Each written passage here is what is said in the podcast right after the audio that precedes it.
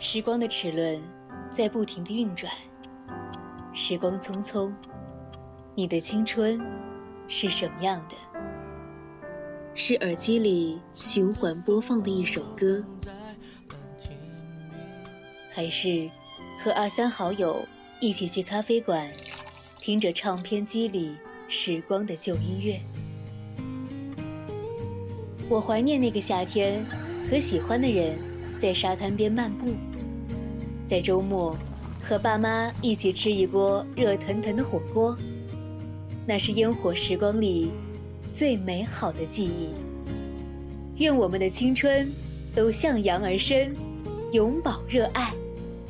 每晚二十二点到二十三点三十分，青春印记，你的独家回忆。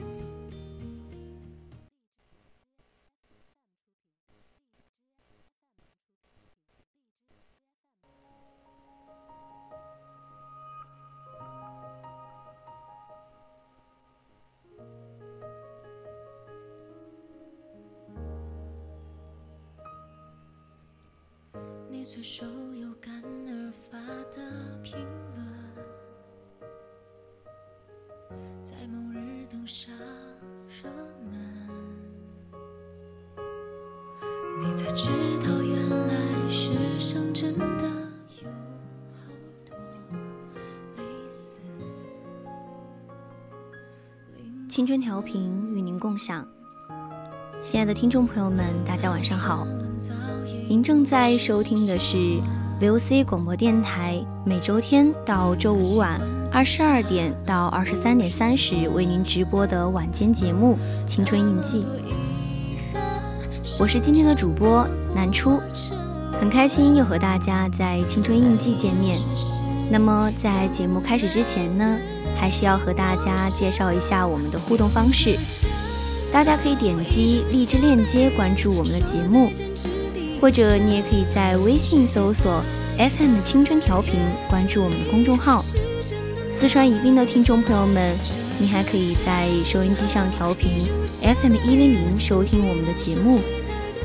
如果你想要与主播拉近距离，一起探讨，那就可以加入我们的 QQ 听友四群二七五幺三幺二九八，参与我们的更多互动。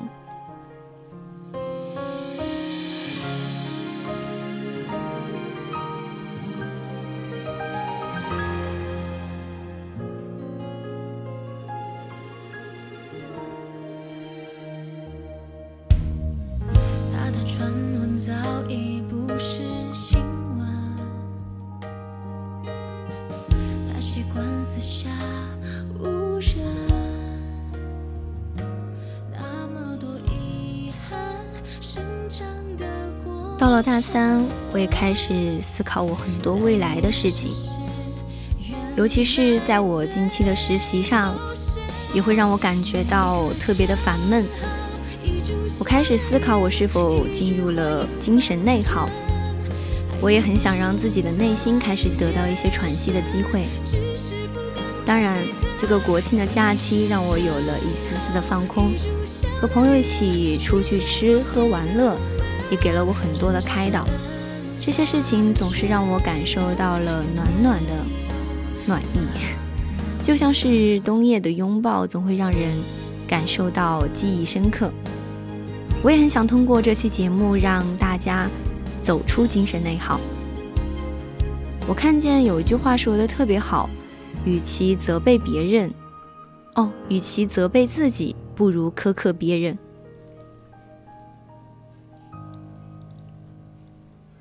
其实，在我们的生活中，我们有过很多次崩溃的瞬间。明明身体很累，却还要拼命工作，还生活的债。明明内心很煎熬，却还是要假装佛系，受情绪的苦。明明圈子不同，却还要碍于情面忍社交的倦。明明小事一桩，却还要过度思考，增思想的忧。殊不知，身体像一台发动机，如果永远处于耗能状态，身体零件就会报废。人生下半场，我们还是要将自己调为省电模式。才能延长身体的续航的时间。半山文集中有句话：“把放在别人身上的希望收回来，搁在自己身上，可保自己一世的浪漫。”人生在世，太多的无力感都来自太想攀援他人，遇到难事想找人说说，却越讲越闷。被误会了，就很想解释几句，却越变越黑。总害怕别人不喜欢自己，费力迎合，最终也不知道有没有招人喜欢。人却是在肉眼可见的越活越累，诸多不悦皆是自找。与其不断向外求，不如化繁为简。真正聪明的人，都要学会多关注自我，多转身拥抱自己。看过这么一句话：健康的身体是自由客厅，有病的身体则是灵魂的禁闭室。人生在世，最遗憾的莫过于事业有成、健康抱恙、年少有为、年老后悔。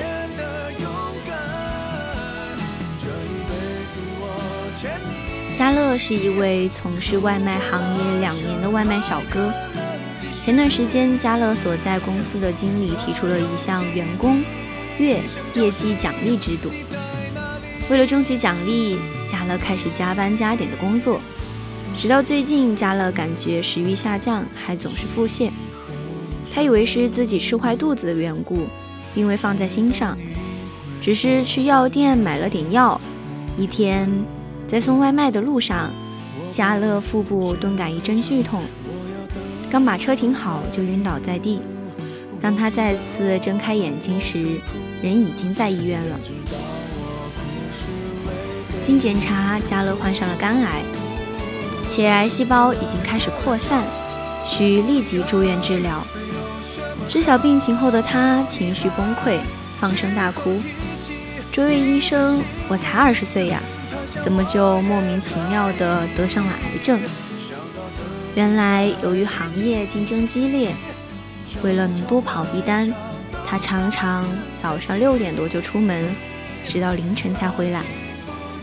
而且为了节省时间，时常饥一顿饱一顿，吃的也多是快餐和垃圾食品。作息和饮食的长期不规律，导致家乐的身体亮了红灯。一直以来，我们为了生计疲于奔命。为了娱乐毫无节制，却忘了关注自己的身体状况。熬最晚的夜，敷最贵的面膜，掉最多的头发，用最贵的洗发水，似乎成了我们生活的常态。但人生苦短，健康可贵，保养的身体不应该成为幸福路上的绊脚石。身体要过着一种有规律的、节制的生活，方才能保持健康。千万别让娱乐成为熬夜的借口，也别让工作成为疾病的帮凶。心疼身体，保持健康，才有追求幸福的底气。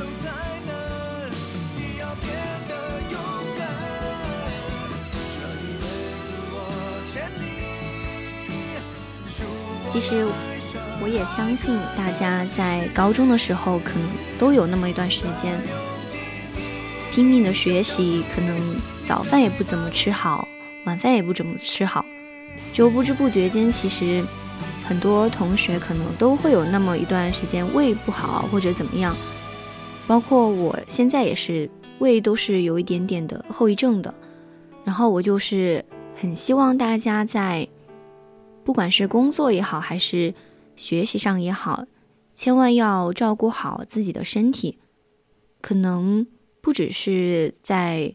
最近吧，可能是在过去你做过一些伤害自己身体的一些事情，都希望大家在未来都能够去改进自己的作息也好，或者是饮食规律也好，可以选择去健身啊，去选择一种健康的生活方式。让我看看你的照片，究竟为什么你消失不见，多数时间你在哪边？会不会疲倦？你思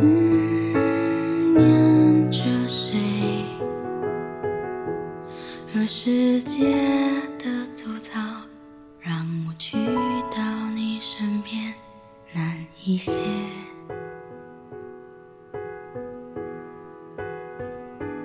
而缘分的细腻。《情绪革命》一书中有这么一句话：“情绪生病比身体生病更可怕。”很多时候，我们都在不知不觉中患上了情绪病。别人的一个动作、一句话，甚至一个表情，都可能让我们产生过度的一种心理。我曾经看到过这么一个故事嘛，有一个网友他在一家国企上班，他经常被安排去现场勘察、走访项目。在一次的部门聚会上，就领导表扬了他，说：“啊，你真能吃苦啊！”但这位网友他听了就很紧张。聚会结束，他就四处询问同事：“领导说我能吃苦是什么意思？”同事安慰道：“这可能就是一种表扬、认可。”可他认为领导是在暗示自己太傻了，不会社交，就只剩下能吃苦了。而且觉得领导是打算日后把单位所有的累活都交给他干。同事劝他别想的那么多，说不定领导只是很单纯的想夸奖他。结果他又说，领导今天当着大家的面说我能吃苦，所有人都听到了，怎么办？之后他这位同事也很无语嘛。就不想再搭理他了，但是他也因情绪受到了很大的影响，耽误了工作的进度。其实一个人最可怕的就是内耗，过度的自我消耗，过度的分析、思考、自我否定，只会变得很累。即使我们什么都不做，但是因为精神上的内耗，往往是比身体上的消耗更加的煎熬。多数人内耗的根源是缺乏自我的肯定和自我的接纳。我们要想停止内伤，就要正视自己的优缺点，不因批评而自我否定，不因赞美而自我怀疑，敢于肯定自己的价值，坦然面对自己的软弱，才能过滤掉外界的影响，提升情绪的钝感力。人生的下半场要拒绝内耗。千万别让情绪生了病。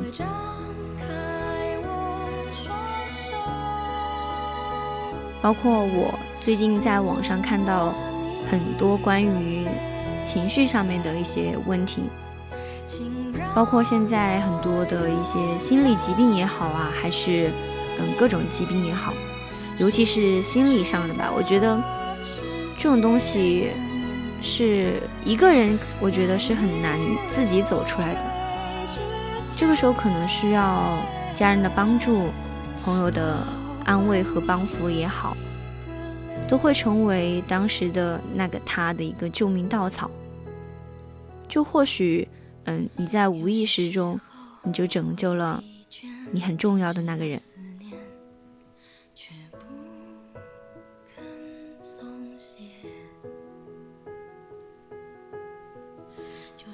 在综艺节目《我家那闺女》中，傅园慧的父亲专门组了个饭局，想增进女儿与亲戚间的感情。而傅园慧的内心其实很反感这种场合，但碍于父母的情面，就妥协了。刚吃上饭，他就被迫加入了酒桌文化，不得不举杯陪笑，为各位亲戚敬酒。作为家族的骄傲，亲戚的各种夸赞声与奉承话一直围绕着他，甚至将他作为教育小辈的标杆。倍感不适的傅园慧便离开餐桌，想要暂时逃离这种氛围，却被父亲拦住了。面对不熟悉的面孔和过高的夸奖，傅园慧觉得自己无法融入，异常可笑。最终，他在镜头前，所有情绪彻底爆发。勉强的社交往往夹杂着委屈与疲累。有这样一句话：社交之所以累，是因为每一个人都试图表现出自己其实不具备的品质。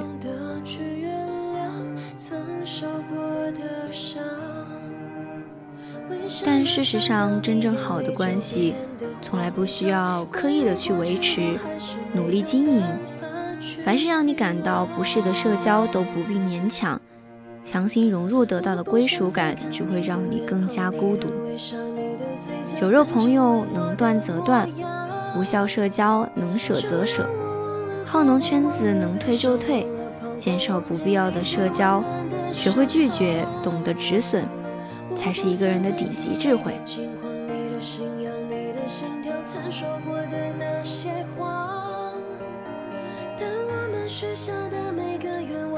可能在一开始说出拒绝这句话的时候，很多人内心都是忐忑的，似乎像无数个人在看着你一样，你可能说不出那句话。但是只要你迈出这一步，后面的所有的话你都能够很坦然的说出口了，因为你会发现。其实这句话没有那么难说出口，因为其实没有那么多的人在关注着你，也没有那么多人每天在看你会出什么错，有多么多么可笑。减少这些不必要的内耗，我想生活才能够越来越美好吧。有位名人说过。焦虑最容易使你疲惫不堪，那时你的想象力像疯了一样四处游荡，产生出了各种荒谬可笑的可能性。凡事多虑是为难自己的开始。卡通盒子里的女主人公就特别杞人忧天，他出去旅游，最后却以半路回家告终。刚出门，他就开始怀疑自己没带钥匙。找到钥匙才肯放心。出发后又害怕家里煤气炉爆炸，下一秒却记起阀门已关。一会儿担心电熨斗的电源没拔发生火灾，一会儿担心家里万一进小偷怎么办。一路上边开车边冒冷汗，害怕得瑟瑟发抖。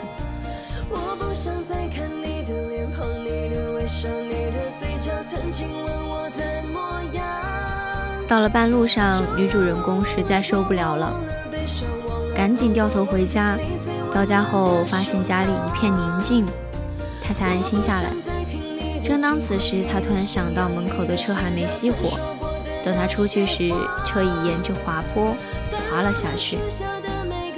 世间三千事，多数忧虑都是庸人自扰。那些令我们辗转反侧的事情，很多时候也并不会发生。莎士比亚说：“一个人思虑太多，就会失去做人的乐趣。”我们真正的痛苦，是一边沉溺于过去，一边又为明天担忧，却忽略了正在发生的当下，遗忘了此时此刻的自己，珍惜当下的自己，多一点释怀，少一点忧虑，是一个人最通透的活法。人生苦短，放下烦恼。放平心态，才能过得称心，活得舒心。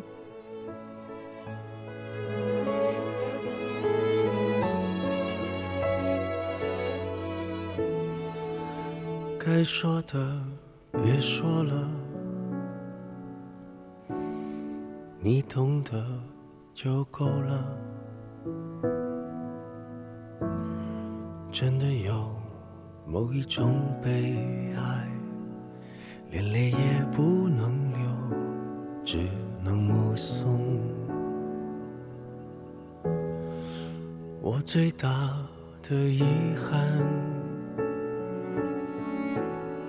是你的遗憾与我有关。没有句点已经很完美了，何必误会故事？没说完，还能做什么呢？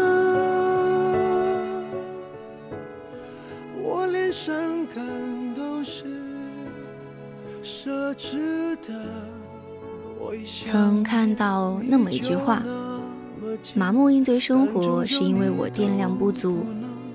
人生的上半场，我们耗能太多了，却忘了身体保持运转的方式不是一直较劲，而是去学会省电。身心疲惫时，暂且放下手中的事，安心休息；情绪崩溃时，懂得察觉内心的变化。调控情绪，相处不适时，坦然顺从自己的内心，择善而交；头脑忧虑时，及时放下过多的想法，淡然生活。余下的岁月，都希望大家能够开启省电的模式，保持身心的健康，减少情绪的消耗，去过一种自由而坦然的生活。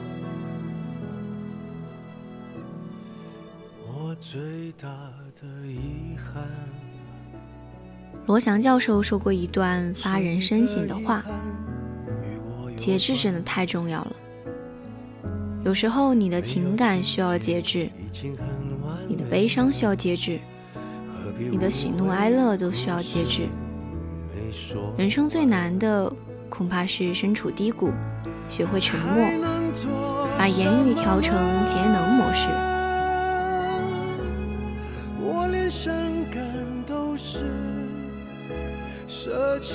的，我一想念你就那么近，但终究你都不前段时间和朋友在假期里见面，然后吃了一顿饭，我们都互相因为不在一个学校，都在谈论最近的一些烦闷的一些事情吧，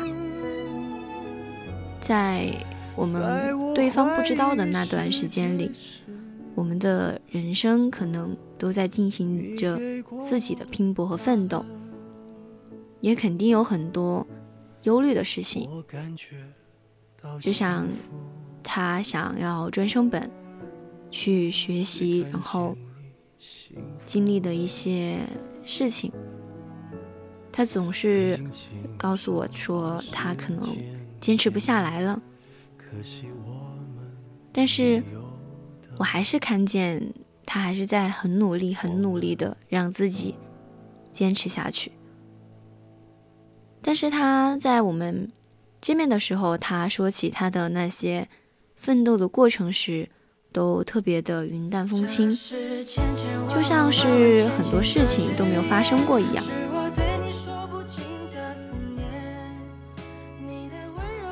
我就问他，我说有没有那么一刻觉得自己特别倒霉？没为什么在可能在高考的时候就差那么一两个选择题，可能就进入本科了？他说肯定会有的，但是抱怨是解决不了任何实际的问题，还不如去调整好心态，加油的去多看几本书，把这些。悲愤化为力量。其实遇见事情，我们每个人都会想要去找朋友也好，或者是家人去抱怨。但是一个真正聪明的人明白，抱怨于事无补，与其怨天怨地，不如把抱怨的时间花在思考和解决问题上。我很佩服我朋友的定力。我也觉得他这种遇事不慌、很少去抱怨的这种态度，就很让我想要去学习吧。因为我总是遇见一些不愉快的事情，总是会想在 朋友圈去发一些奇奇怪怪的言论，在私信我的朋友说我最近。真的很讨厌什什么什么什么一些事情，但是，嗯，我朋友他就很少找我去抱怨这些事情。我有的时候也会思考，嗯，会不会这些抱怨会打扰到我的朋友们？因为没有人愿意吧，就是所有的时间都花在听你的抱怨上面。所以后面我也很少去给我身边的朋友去说一些抱怨的话也好啊，还是怎么的。因为我觉得每个人的情绪，他都有一个需要自己调节的一个过程，我们没有必要把所有的抱怨也好啊，都分享给朋友们，因为我们互相已经有自己的人生轨迹。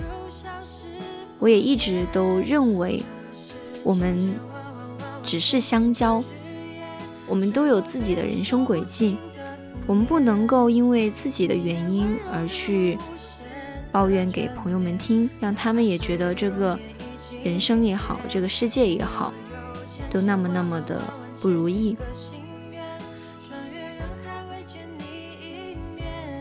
再积极的人也会变得不那么积极。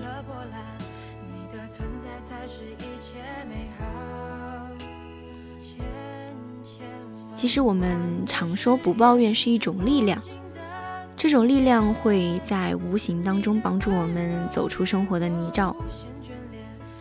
但是遇事爱抱怨不仅解决不了很难的问题，就像我刚刚说的，也会破坏人际的关系。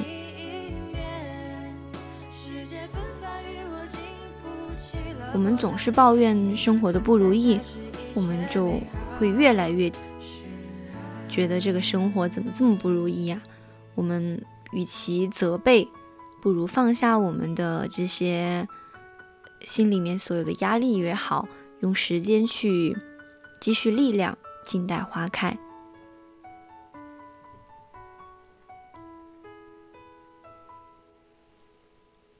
北大教授戴锦华曾经说过：“我一生原则不多。”其中一个重要的原则就是不参与论战。人与人相处，很多时候被误解是一种常态。真正聪明的人在遇到误解的时候，懂得放弃与他人争辩，让时间去证明一切。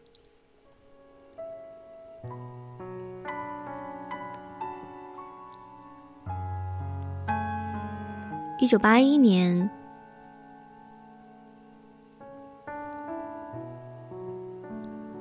贝聿铭凭借自己出色的建筑设计能力，被法国总统钦点为罗浮宫重建项目的设计师。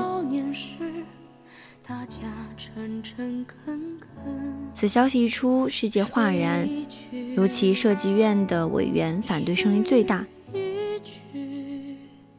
于是有人不断的对他发难。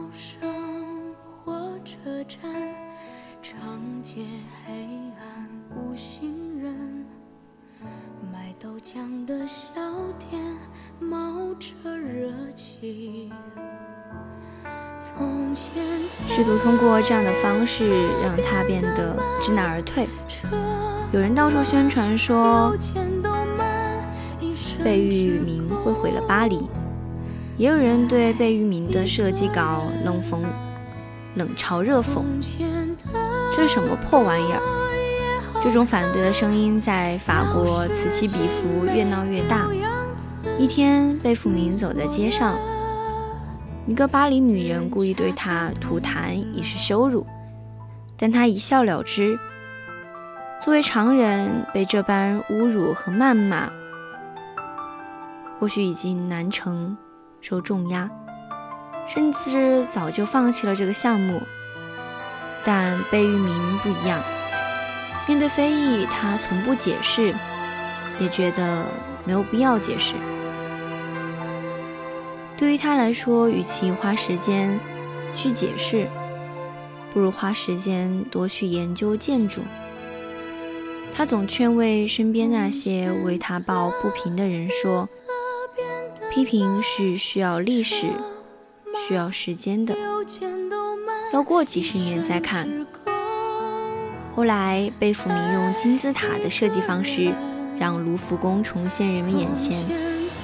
这一设计也成了世界建筑史上浓墨重彩的一笔。当你不再关注流言蜚语的时候，流言也就不攻自破了。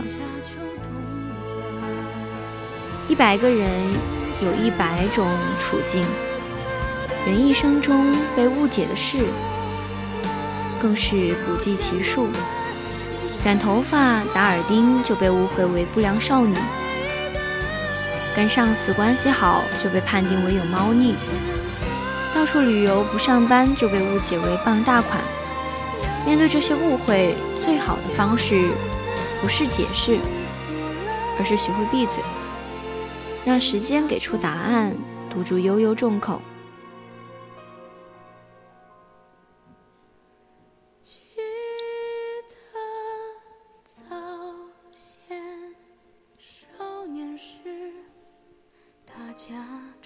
作家刘同有句话说得好：“不去解释，不去理论，是怕浪费自己的时间，怕自己模糊了焦点，怕影响了品尝生活的胃口。”网上曾有个话题，说说让你内耗严重的一件事，其中高赞的回答是：“与傻瓜论长短。”遇到误会时，不留余力的争辩，只能让内耗越来越严重。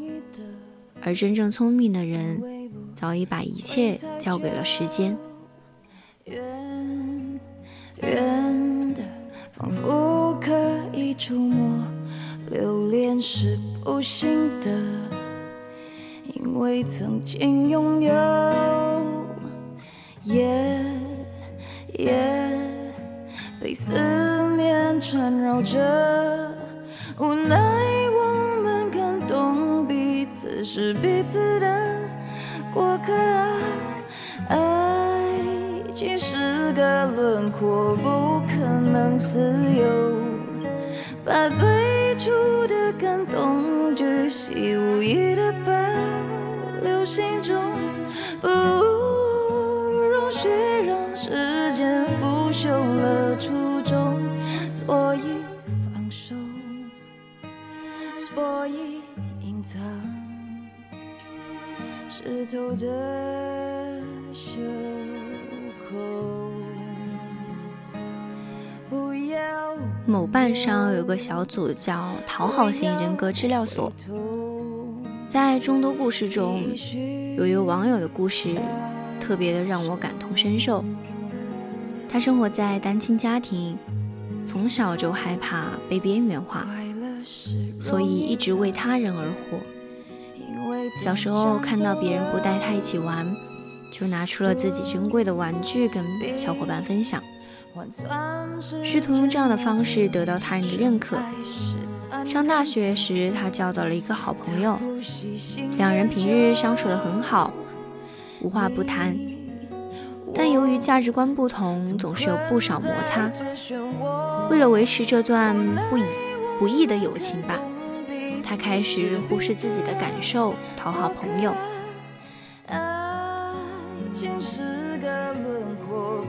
每次下课后，他都跑去帮朋友打饭，甚至还会帮他洗衣服。朋友难过了，他就扮小丑逗他开心。朋友学习跟不上了。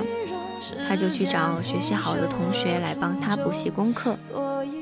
朋友失恋了，他二十四小时陪在身边，甚至还去找男方理论。他把自己活成了一个保姆。他以为只要自己付出真心去讨好对方，就能换来一段高质量的关系。没想到这种毫无底线的讨好，非但没有得到朋友的珍惜。还让人觉得自己的友情很廉价。这种低端的讨好，在他工作后尤其明显。办公室的空调坏了，他自告奋勇的来修；同事家的房租没交，他就帮忙先垫上；同事的工作没做完，他主动揽了过来。诸如此此类的事，在他的生活中轮番上演。然而，每次做完这些事情，他除了得到一声谢谢，就再没有其他了。而这些生活琐事，极大地影响了他的工作效率，导致他无数次的被领导约谈。他开始陷入这种忙碌又自我怀疑的负面情绪中直到有一天崩溃大哭。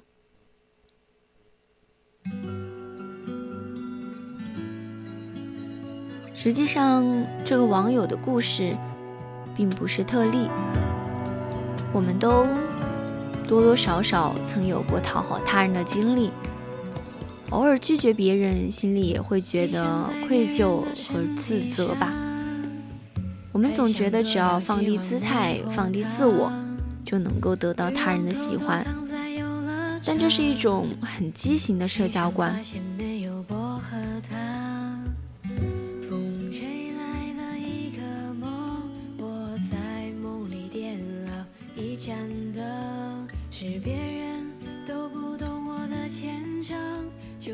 在我们与人相处的时候，不过分讨好，进退有度，这样才不会加重内耗，也不会给别人带来负担。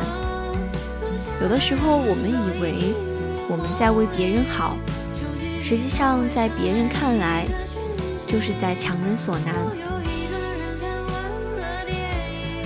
可能你把别人看得很重要，但是对他来说，你过分的关注、过分的关心，往往才是那个让他推开你的利手。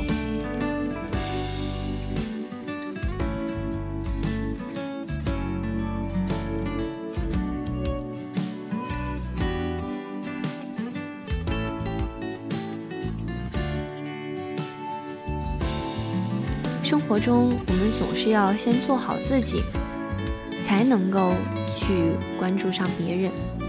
如果说一个人连自我都逐渐消失了，那么别人也不会去高看你的。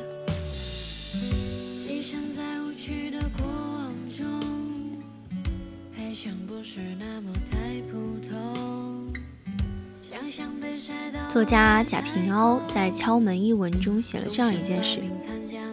曾经的他是一个十分爱交朋友的人，但凡有敲门声，他就会急着去开门，甚至一边从书房跑出来，一边还高兴地喊着：“来了来了！”可是当他开门后，却发现这些人来看他，根本就不是为了建立友谊，而是有别的目的。有的人请他去捧场，有的人请他画画。还有人请他帮忙走后门，这些莫名其妙的来访，花去了他大量的时间和精力，让他根本无法静下心来认真写作，反反复复的折磨，竟导致他的头发都开始白了起来。后来他决定没有预约就坚决不开门，如此，他才得以专心的读书和写作，而不必受太多外界的叨扰。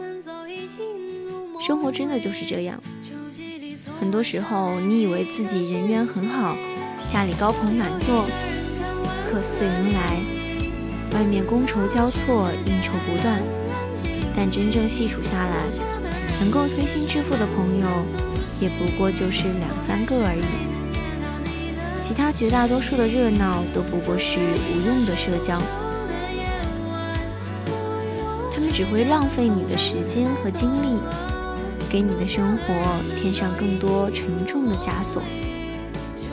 余秋雨就曾坦然，在人际交往上，经常减肥排毒，才会轻轻松松地走以后的路。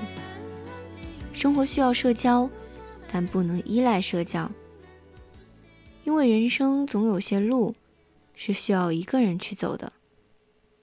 也许你会觉得孤独寂寞。但这是我们通往成熟的必经之路。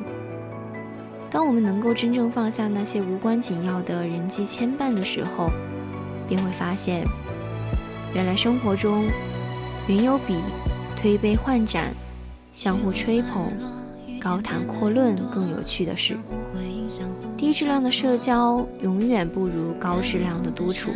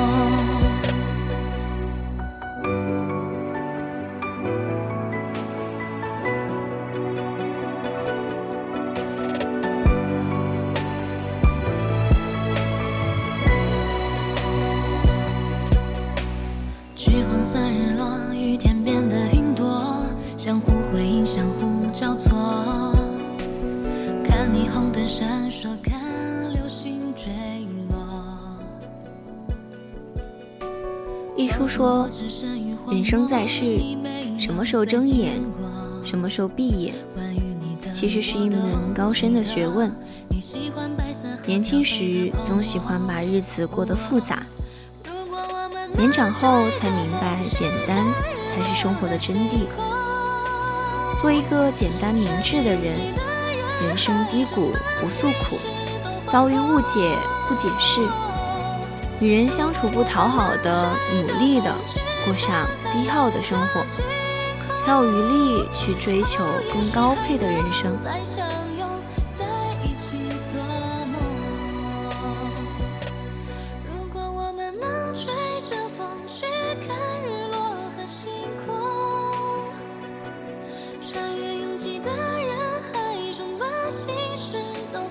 在一个 APP 上有个很热门的提问：那些拿健康换钱的人后来都怎么样了？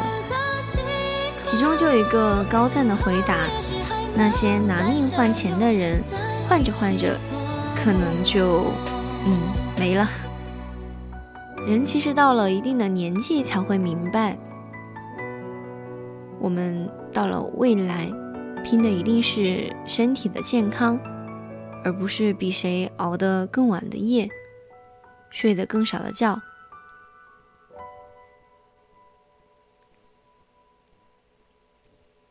村上春树是日本著名的作家，他从三十岁就开始投身于写作当中了，在四十年里，他创作出了大量经典作品，几乎做到了年年高产的地步。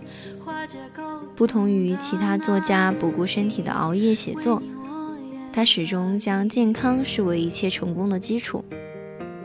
为了不因写作累垮自己的身体，他将自己的生活调整为最好的状态。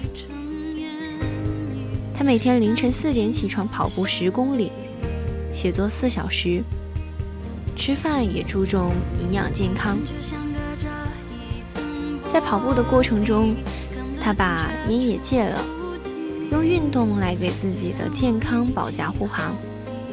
闲来无事时，他也会修身养性，用打坐来修炼自己的内心，让自己平静。这样规律的生活了，坚持坚持了三十多年。他旺盛的创作力也持续了三十多年。正因为他用健康的生活方式滋养身体。才有精力持续的输出更多的优秀作品。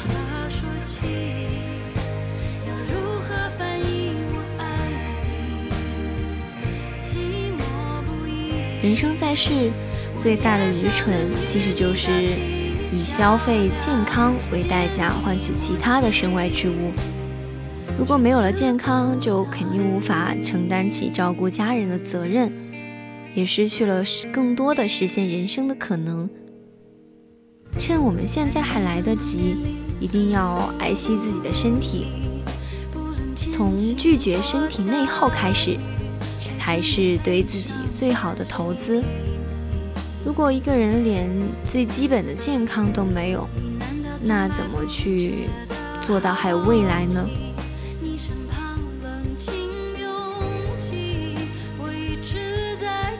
我也看到很多一些视频也好，一些文学作品也好，那些拼命的想活下来的人，都在努力的活着，想去见见这个美好的世界。而我们这些健康的人，怎么能够去透支自己的健康，把自己人生漫长的岁月缩短为三分之一呢？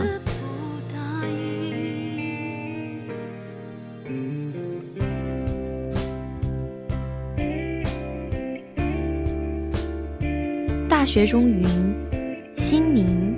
则智生，智生则事成。无论经历什么，要保持健康稳定，心静才能发挥智慧，有所作为。当一个人被负面情绪左右，只会自我消耗，陷入无尽的忧烦中，毁了自己。自媒体作家桌子曾讲过这样一个故事：他曾经就职于一家教育公司，作为主管的他发现有个小女孩工作能力出众，经过再三的考量，他开始有意的培养这个女孩子，还将她提拔为项目的负责人。没成想，女孩负责的项目还没完成。他就因个人的情绪问题而失控，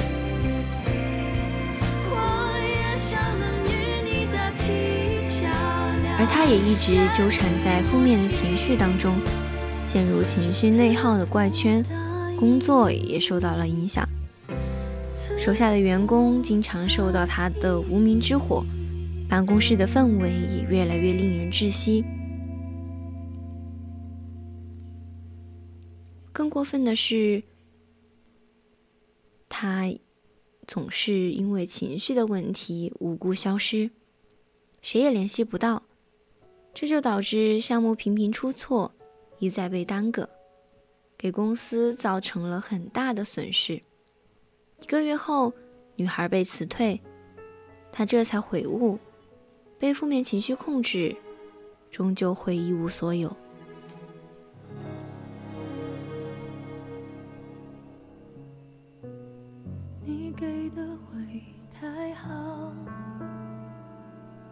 像刺青直保持微笑，真的我别被你看到。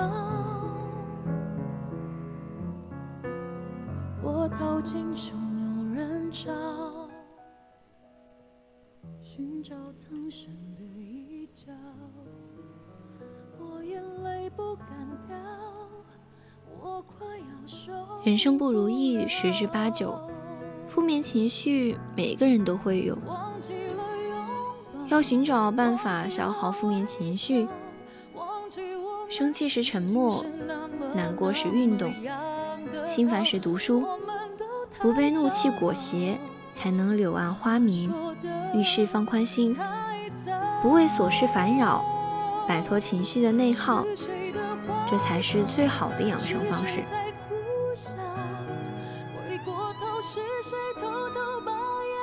现在的年轻人很多时候都会采取一种养生的方式，可能每个人桌子上都会泡枸杞也好，红枣啊，茶叶。但是真正养生的东西并不在这些外在的。从一个人的情绪上，就能够影响他的一些生活方式。烦闷时会失眠，生气时会胸闷、胸痛。我们应该做自己情绪的主人，而不是被情绪裹挟着止步不前。情绪是一个。说可怕也不可怕的东西，但是它可怕起来，也是真的很可怕。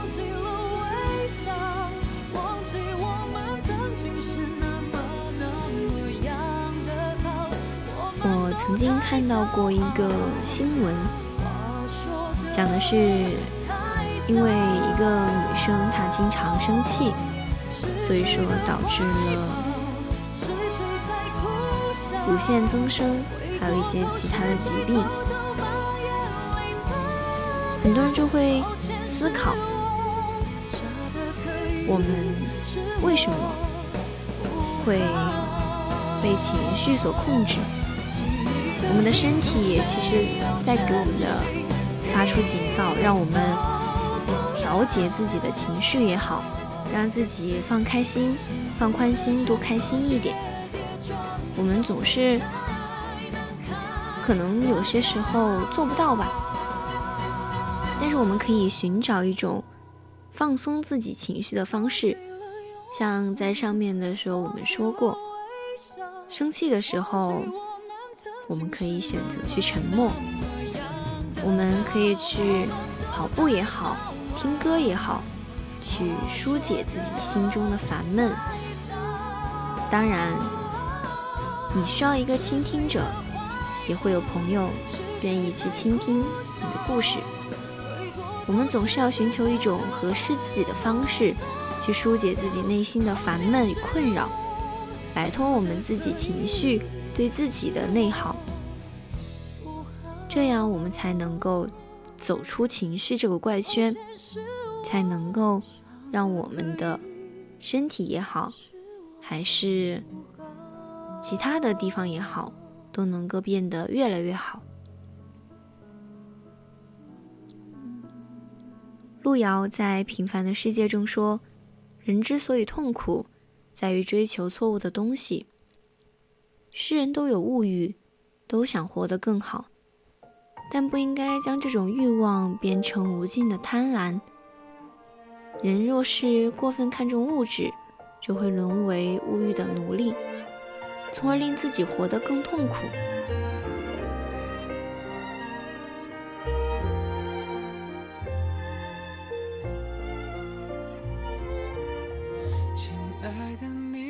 莫泊桑在小说《项链》中讲述了这样一个故事：出生于工薪之家的马蒂尔德，自恃貌美，认为自己生来就该享受豪华生活，但没有金钱和地位的她，只能嫁给教育部的一个小职员，令她很痛苦。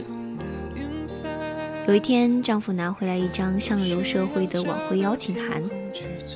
她气恼自己没有礼服，丈夫用仅有的钱给她买了件漂亮礼服，又向一位富太太借了条钻石项链。晚会当天，她艳压全场，众人纷纷对她殷勤献媚，她的内心得到了满足。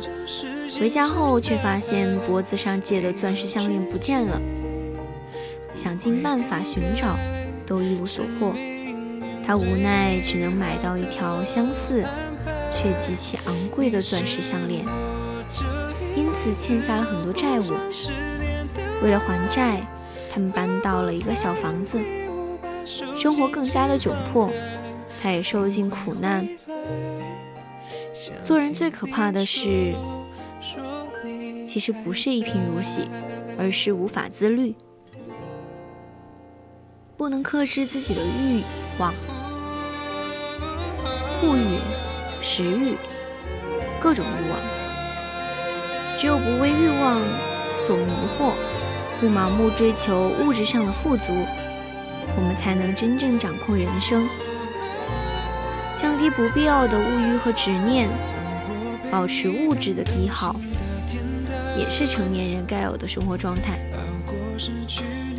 在这里，我们所说的物质低耗，并不是指我们的生活质量因为因此而变得更低，而是想说的是，有一个与自己的金钱成正比的消耗，而不是说你的你所持有的钱只有那么一点，但是你却想要一些奢侈品也好啊，一些昂贵的东西。这是与你所持有的金钱是不对等的。你可能会因为你这些物欲而去借钱也好，去贷款也好，这些都是我们不提倡的。我们要学会去克制自己的欲望。可能你很喜欢这个东西，但是它消耗了，它会消耗你很多的。财力跟你的实际是不符的，我觉得就没有必要太过于去追求这种东西。我们可以去用差不多的钱，可能去旅游也好啊，去吃饭、去逛街，这些也是一种让人开心的方式。我们不一定通过去购买昂贵的首饰、衣物也好。来满足自己的虚荣心。正如梭罗所说，一个人的富有程度与他能舍弃之物的数量成正比。一个人若想要变得真正的强大，就要降低不必要的物欲和执念，摆脱内耗。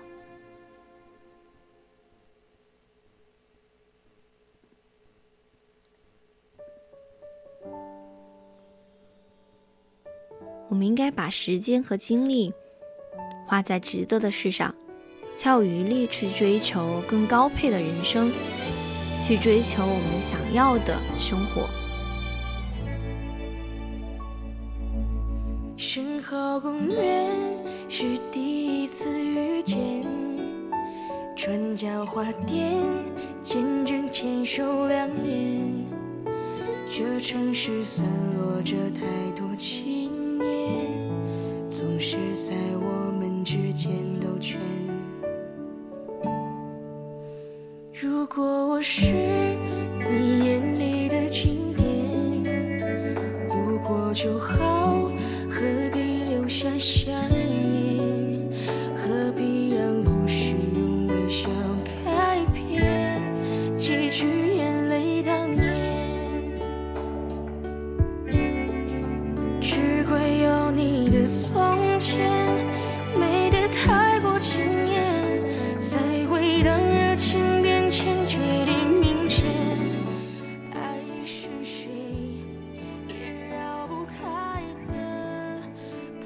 以前看过一个新闻，一位女士为了得到当月的全勤奖，拖着病体去赶地铁上班，但她最终还是错过了一个班次，妥妥的迟到了。而迟到则意味着全勤奖泡汤，她越想越觉得委屈，所有的努力都付诸东流，就坐在地上嚎啕大哭起来。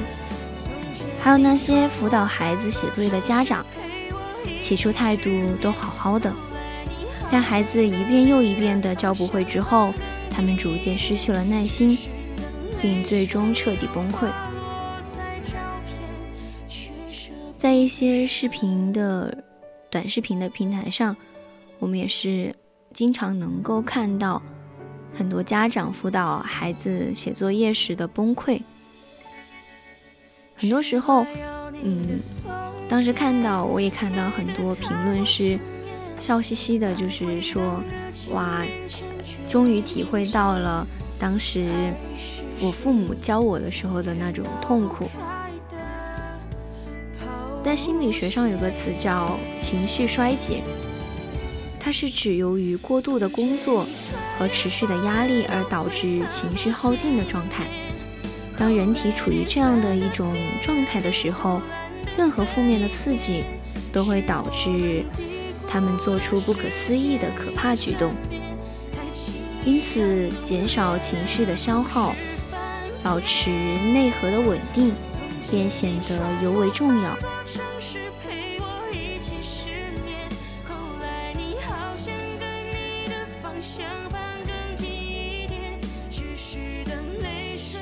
佛家有云：“浮生如茶，破执如莲。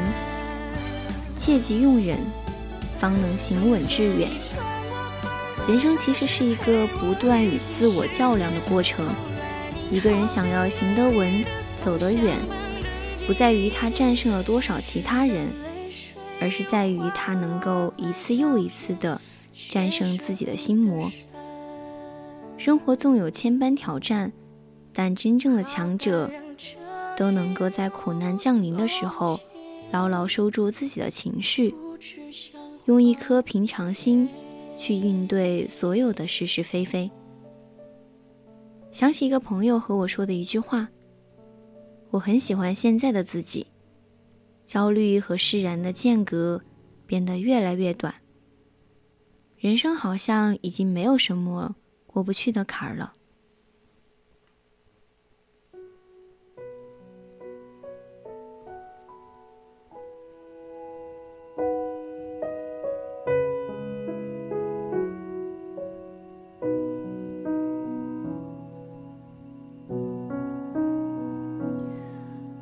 世界有那么多人，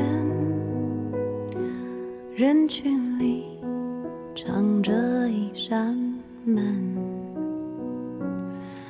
我迷蒙的眼睛里长存，初见你蓝色清晨。这世界有那么多人，多幸运，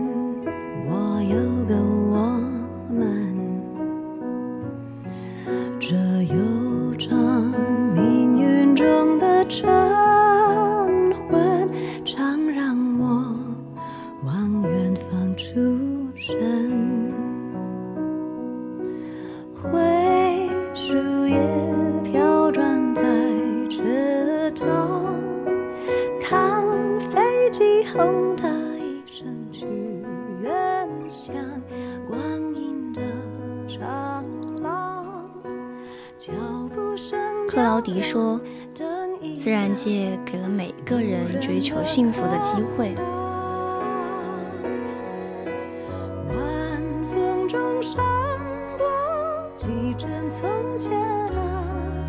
人们都知道，却不知如何得到它。诚然，在我们的一生中，会出现很多种人生的模式，有的模式让人生看似繁华，却是在浪费自己的精力，增加自己的生命负担，与幸福渐行渐远。有的模式让人生看似平淡，却是把精力归于一处，全心看着脚下的路，最终拥抱幸福。智者自知，真正厉害的人明白自己的内心，懂得命运的轻重，自己调成节能模式，让生命轻装前行。一位哲学家说：“没有朋友的人，只能是半个人。一个好的朋友可以让我们感受到来自友谊的包容和温暖，让我们的身心感受到愉悦，甚至还会有高山流水般的共鸣。这样的情感是我们终其一生所渴望的。然而，并不是所有的朋友都是如此。有人的通讯录中人数众多，却无一人能倾听夜半的苦闷；有人的应酬活动日日不断，却无一人能为其雪中送炭。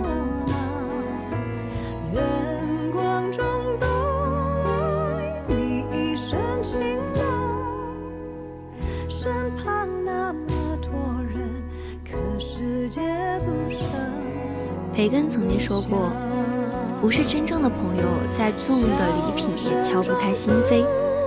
朋友从来不在多，而在于精。选择一个在你成功时不嫉妒，在你悲伤时不踩踏的朋友，远胜于一群戴着友谊假面具的人。真正厉害的人不会在意朋友的维度有多大、有多广，他们早已在朋友圈里按下节能键。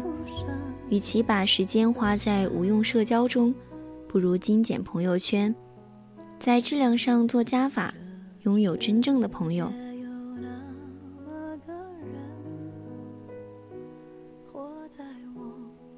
在寒冷的冬天，两只刺猬要相依在一起取暖。然而距离靠太近，各自的刺便会让对方鲜血淋漓；太远则又无法取暖。只有在适当的距离，才能在保护自己和对方的同时，相互给予温暖。这就是心理距离效应。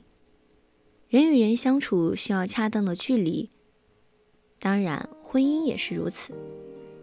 唯有保持刚刚好的距离，才能让婚姻远离内耗，保持能量。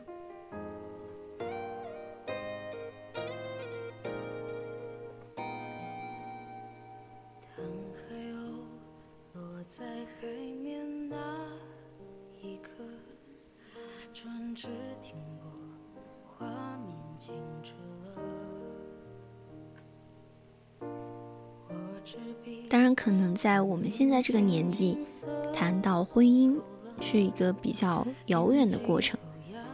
不管，但是不管是友情或者是爱情也好，我们都要有一半的爱是给予对方的，留一半的爱留给自己。我们都应该在亲密和距离之间选择一个恰当的位置，既有爱意的流动，又有独立的空间。因为距离太近，爱太浓，就总是会忍不住期待，不断的要求对方，让自己失望，让对方负累。距离太远，又会觉得互相的感情变淡了，又会忍不住去挑剔对方，充满不信任，让对方心灰，让自己意冷。如此的内耗，最终会耗掉精力和意志，消耗两个人之间的感情。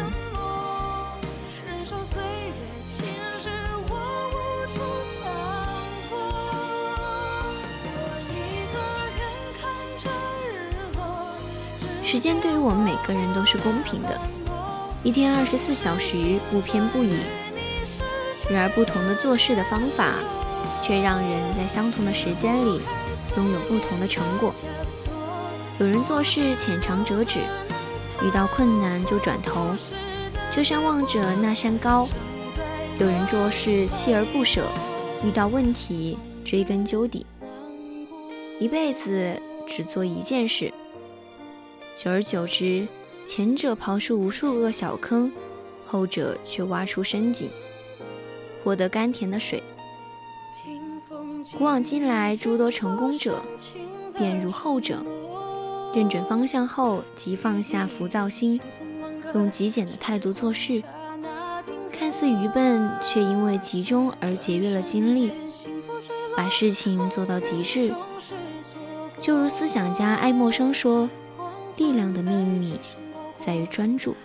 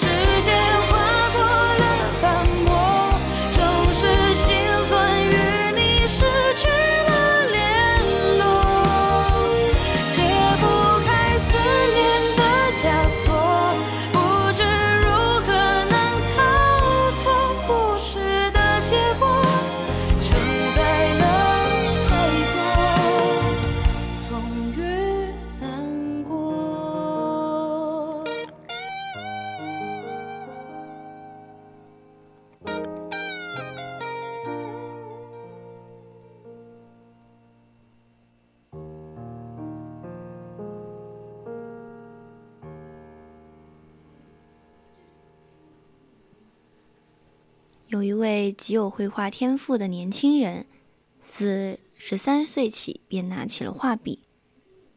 但一开始他并不知道自己要画什么，所以他画肖像、画宗教绘画，甚至还做过室内设计。因为不专注，他的精力被分散在不同的领域中，并没有取得很大的成功。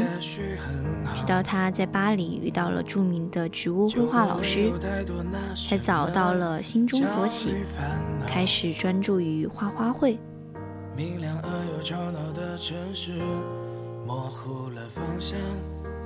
于是他迎来了属于自己的成功。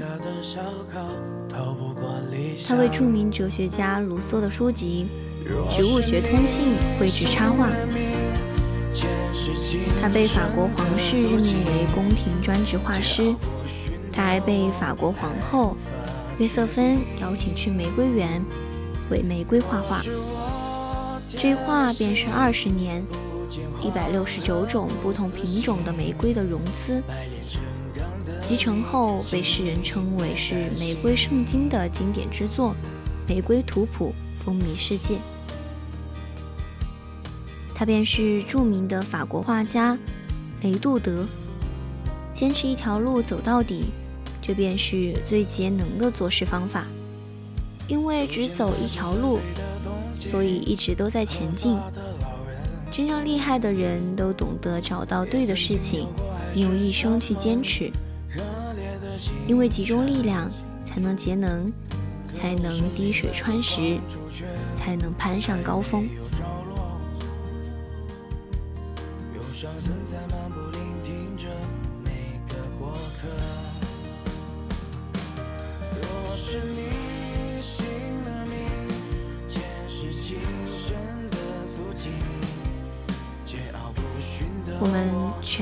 其实都在向大家讲述精神上的内耗。我想，其实很多时候我们都会被，不管是情绪也好，还是感情也好，总是会被不同的事情让自己的精神变得内耗起来。但其实很多时候，内耗其实。嗯，也算是我们内心给自己设下的牢笼吧。我们总是会去思考别人眼中的自己，别人对自己的看法，别人会说自己什么什么什么，会不会这不太好？会不会这样做的不对？我是不是说错了什么话？等等等等。有的时候说，我们每个人都是自己人生的主角，但是其实有的时候，我们也没有那么那么的重要。可能在某一个事情上，大家只是一笑了过，并不会在事后去多想什么，去觉得说这个人怎么怎么样了，不会对。自己有过多的去偏见，因为这些都是很小的一件事情，但是会不断的被我们的内心扩大、放大。在深夜时，可能我们睡不着，辗转反侧，也是会因为这些事情。但其实，我们真的没有那么那么的重要。真真的。太聪明了，十年我们情人变陌生，爱剩下心酸，热情总会变冷淡，没有人能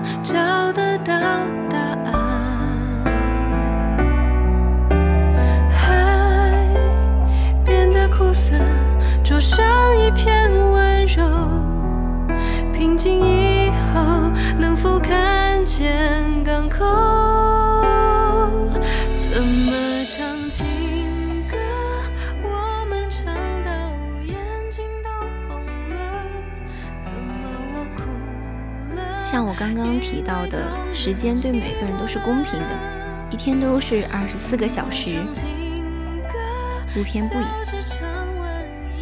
但是很多时候，我们生活当中还是会感到疲劳，像是不管是学习了一天、工作了一天，或者是玩了一天，都其实感觉明明没有做什么事情，但却好像是用尽了自己所有的力气，经常会觉得自己脑子好像生了锈一样，就转不动了。遇到很多问题，我们。都不愿意再去思考，不愿意多想。周末也做了一大堆的计划，但是却什么都不想干，经常睡一觉，刷手机，就不知不觉的这个周末就过去了，然后又重复这样子的生活。很多人觉得是不会管理时间，就导致了拖延症。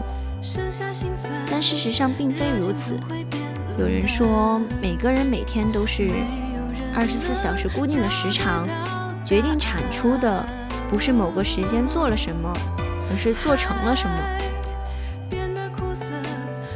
行程安排的过于紧凑，纵使我们再会时间管理，也无法去集中精力将事情去做好。我们在生活中。很多人每天都疲于应对工作的上的事情，熬成了熊猫眼，但依旧效率很低。很努力的想去平衡工作和家庭，却也发现异常的艰难，陷入焦虑内耗，身体透支。其实不堪负重的我们，并不是时间不够，而是精力得不到有效的管理。一个人精力本来就是很有限的，一旦超支就会出现问题。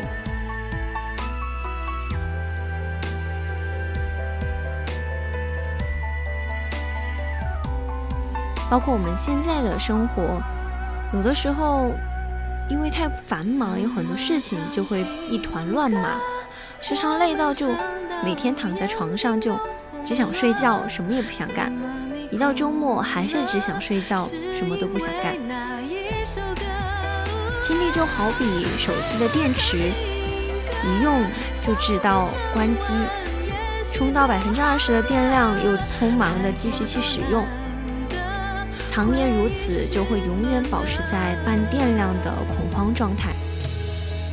我们的人体其实有自己的节奏，春夏秋冬，白天黑夜，像钟摆一样，有自己的高低谷。每个人精力是有限的，当你无法专注精力时，时间管理做得再好，其实也是无济于事的。比起管理时间，我们更需要的是调整自己的生活和行为方式。去适应精力的运行机制，我们就学会了精力的管理，才能整理好日常，轻装上阵。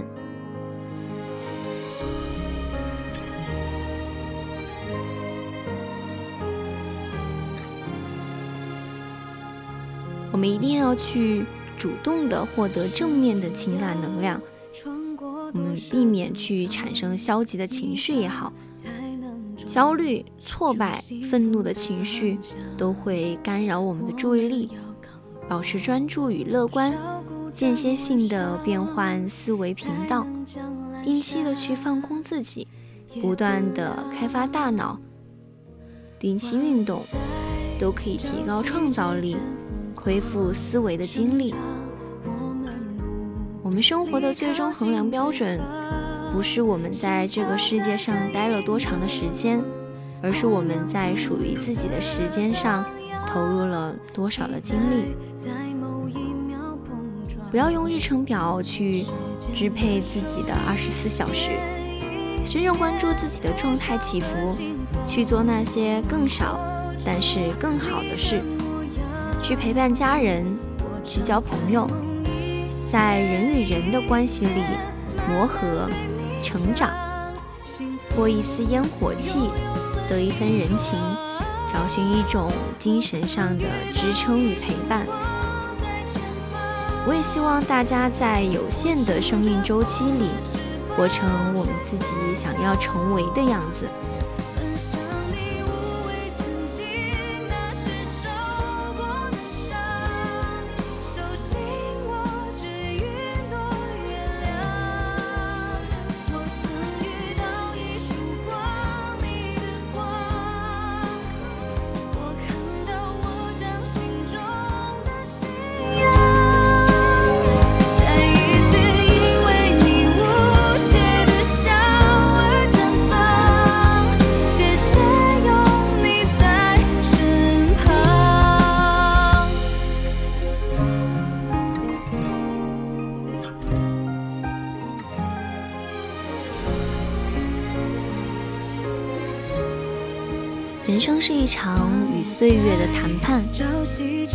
多人过得很拧巴，就是想单方面的赢，而忽视了岁月的力量。人到四十多岁的时候，头发会白，眼睛会花。你改变生活的方式，与岁月妥协，岁月也将你妥协。其实没有谁的人生可以一帆风顺。挫折其实是常态，要想要生活过得自在，就要从心底接受意外的到来。做人总是要学会自愈，去学会度过眼前的难关，但归根究底，我们还是要自己度过。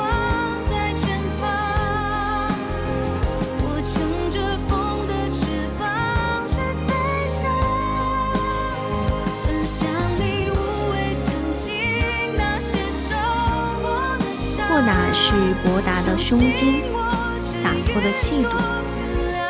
无论生活给予我们什么，我们都要坦然的去面对，从容的去接受。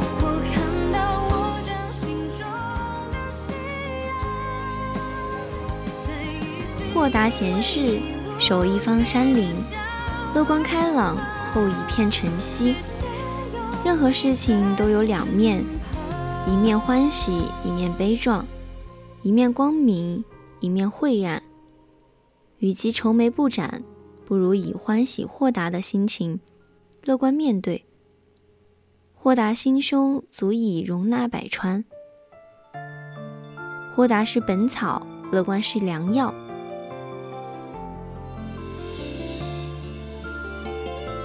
我也希望大家把这个四个字入药。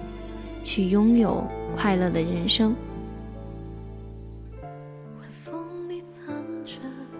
人间千万光景，人生高低起伏，已是寻常。哪怕感情里千疮百孔，大家也要活成自己的摆渡人。哪怕工作中受尽委屈，也会默默地把哭声调成静音。哪怕生活是一地鸡毛。也要把它扎成漂亮的鸡毛掸子，正如昨日的苦终能回甘，过去的伤尽收欢喜。天不渡人，人自渡。也希望大家要做自己的良医，乐观豁达，拥抱未来的人生。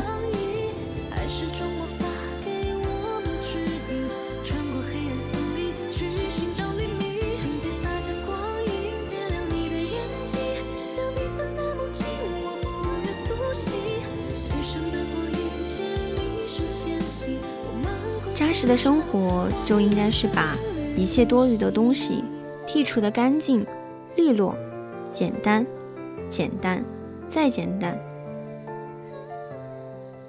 关系太乱，疲惫不止；杂念太多，内耗不停。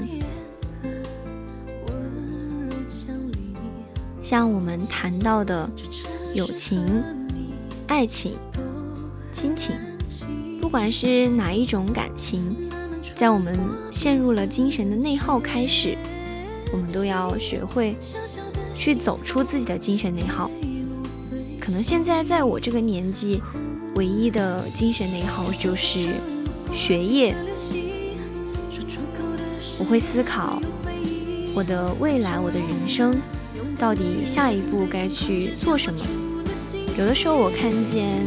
现在的大一的或者是大二的小朋友也好，我就会觉得大家真的很开心、很幸福，可以不用去想那么多、想那么多的事情。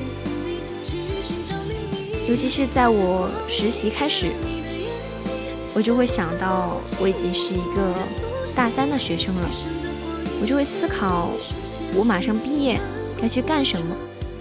不管是自己在思考这个事情，身边的人也会。不断的提醒你，你马上要毕业了。但是我现在觉得，这一切就像是我给自己的牢笼、自己的枷锁。其实只要我知道自己该干什么，去努力的去做，脚踏实地，慢慢慢慢的，这些精神内耗就不会存在了。与其不断的陷入这种情感的内耗，我们不如去做一些实际的东西。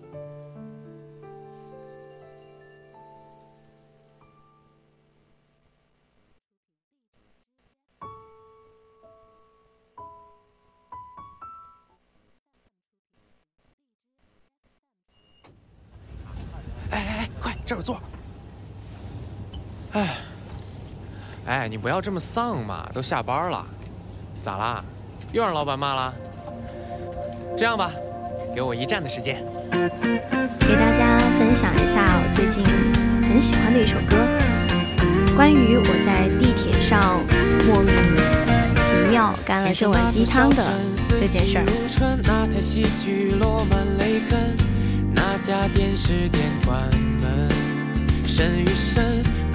困，写字楼看黄昏，的灵魂几分。等下一次就聚，我就转身，下次加班书法不分，下次一定能脱困。从清晨到夜深，从热忱到生存，化身这时代的滚滚车轮。人活一世，真正的累从不是身累，而是心累。我们不如把自己调为低耗节能的模式，把精力放在恰当的地方。节能交友，朋友在精不在多，真心一人胜过人间无数。节能婚姻，保持恰当的距离。半糖主义，想独立的温暖。节能做事，一生攀爬一座山。不浮不躁，得生命小确幸。人生若寄，世界婆娑。我也希望大家没有必要去思考那么多，去把自己囚禁起来。像这首歌刚刚的一句歌词：“放纵去爱，去沉沦，自己才是值得讨好的人。”希望大家走出自己的精神内耗，去享受自己该拥有的人生。现在已经是北京时间的二十三点二十八分，今天的青春印记就要和大家说再见了。在喧嚣的红尘里，常怀一颗素心，全力以赴的过，云淡风轻的活。岁月不声不响，我们不慌不忙。愿余生我们都能远离内耗，让生命进入节能模式，所得皆所期，所失亦无碍。感谢您的收听，我是南初，晚安。